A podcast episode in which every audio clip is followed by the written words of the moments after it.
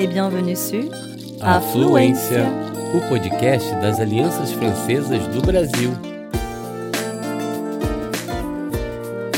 Você está ouvindo Tête Chercheuse, les femmes à l'assaut des sciences. Mentes pesquisadoras, uma ofensiva das mulheres cientistas. En français E em português.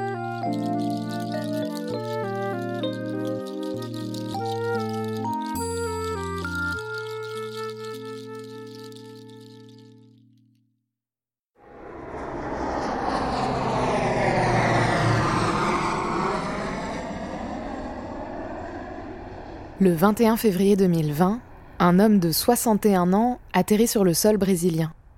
On ne sait rien de lui, si ce n'est qu'il a passé deux semaines en Lombardie, dans le nord de l'Italie.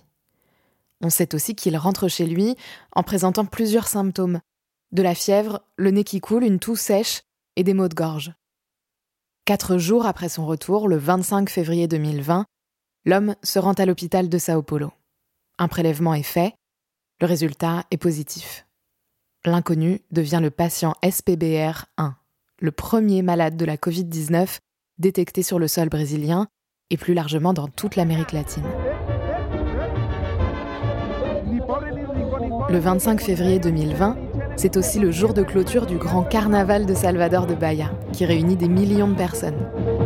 Ce jour-là, Jacqueline de Goys s'apprête à rejoindre la ville du Nord-Est, qui est aussi sa ville natale, pour profiter de la fête avec ses amis. Mais un coup de téléphone va la retenir à Sao Paulo.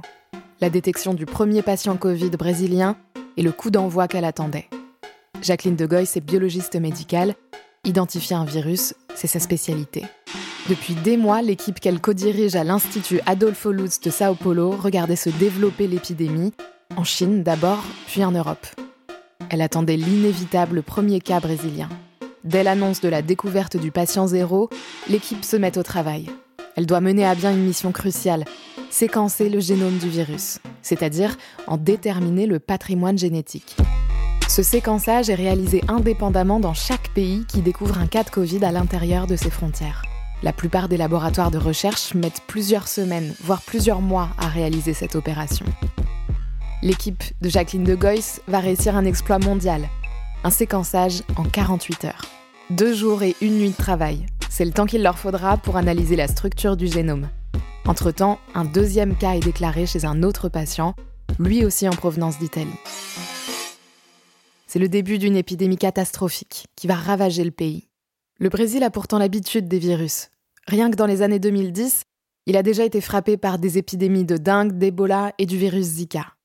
Ces biologistes comme Jacqueline de Goys et sa mentor dans le domaine, la chercheuse Esther Sabino, sont donc extrêmement aguerris. Depuis 4 ans, Jacqueline de Goys travaille quotidiennement au séquençage et à l'étude des virus de la dengue, du virus Zika, du chikungunya ou encore de la fièvre jaune. Elle fait aussi partie du projet K2, dirigé par Esther Sabino, et qui réunit des chercheuses et chercheurs brésiliens et britanniques dans le but d'analyser en temps réel la propagation des épidémies. Ainsi, elles mettent les connaissances scientifiques au service immédiat de la santé publique. Séquencer le génome du coronavirus leur permet de confirmer ce que l'on soupçonne déjà, que le virus se transmet par l'air et qu'il est extrêmement contagieux. L'équipe préconise donc des mesures de distanciation sociale immédiates. L'analyse du génome permet aussi de déterminer la provenance du virus et la vitesse à laquelle il mute. De cette observation, il est possible de tirer les fils d'une politique publique de fermeture ou de contrôle aux frontières pour éviter les arrivées trop nombreuses en provenance de zones où le virus se développe rapidement. Dans la foulée de leur publication, toutes ces connaissances sont mises à disposition des services de santé publique, du gouvernement, mais aussi des chercheurs étrangers et des scientifiques qui vont bientôt développer des vaccins. Jacqueline de Goys le sait, il faut réagir vite, ensemble et efficacement pour éviter la catastrophe.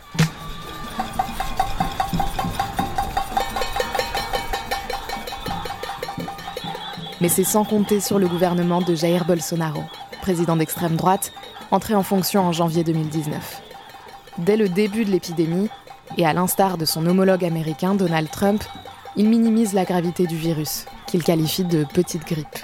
C'est le début d'un conflit ouvert entre la parole scientifique et un président qui ne veut rien entendre. Alors que la communauté médicale crie à l'urgence, Jair Bolsonaro argumente que les mesures de quarantaine et de distanciation sociale risquent d'endommager inutilement l'économie du pays. Ce sont finalement les gouverneurs des différents États qui imposeront leurs propres règles. Le président, lui, s'oppose aux vaccins, aux masques et qualifie ses détracteurs de pleurnichards. Au sein de son gouvernement, son ministre de la Santé lui tient tête et finira par se voir remercier. Deux de ses successeurs à ce poste démissionneront dans les mois suivants. Jacqueline de Goyes, comme nombre d'autres personnalités scientifiques, s'insurge contre l'absence de réponse coordonnée au niveau fédéral, qui empêche une lutte unifiée et efficace contre l'épidémie. Les effets de cette politique vont se faire rapidement et cruellement ressentir. Avec plus de 600 000 morts, le Brésil a aujourd'hui le deuxième plus haut taux de décès lié à la Covid-19, précédé uniquement par les États-Unis. Les services hospitaliers sont totalement saturés et ne peuvent plus recevoir tous les patients malades, si bien qu'une étude indépendante indiquait début 2021 que la plupart des décès avaient lieu hors des hôpitaux. Au cours des derniers mois, cependant, et grâce à la mobilisation de la communauté scientifique, la vaccination a pu prendre de l'ampleur dans le pays. La moitié des 212 millions de Brésiliens est aujourd'hui entièrement vaccinée. Mais au Brésil comme ailleurs, la défiance envers les scientifiques grandit.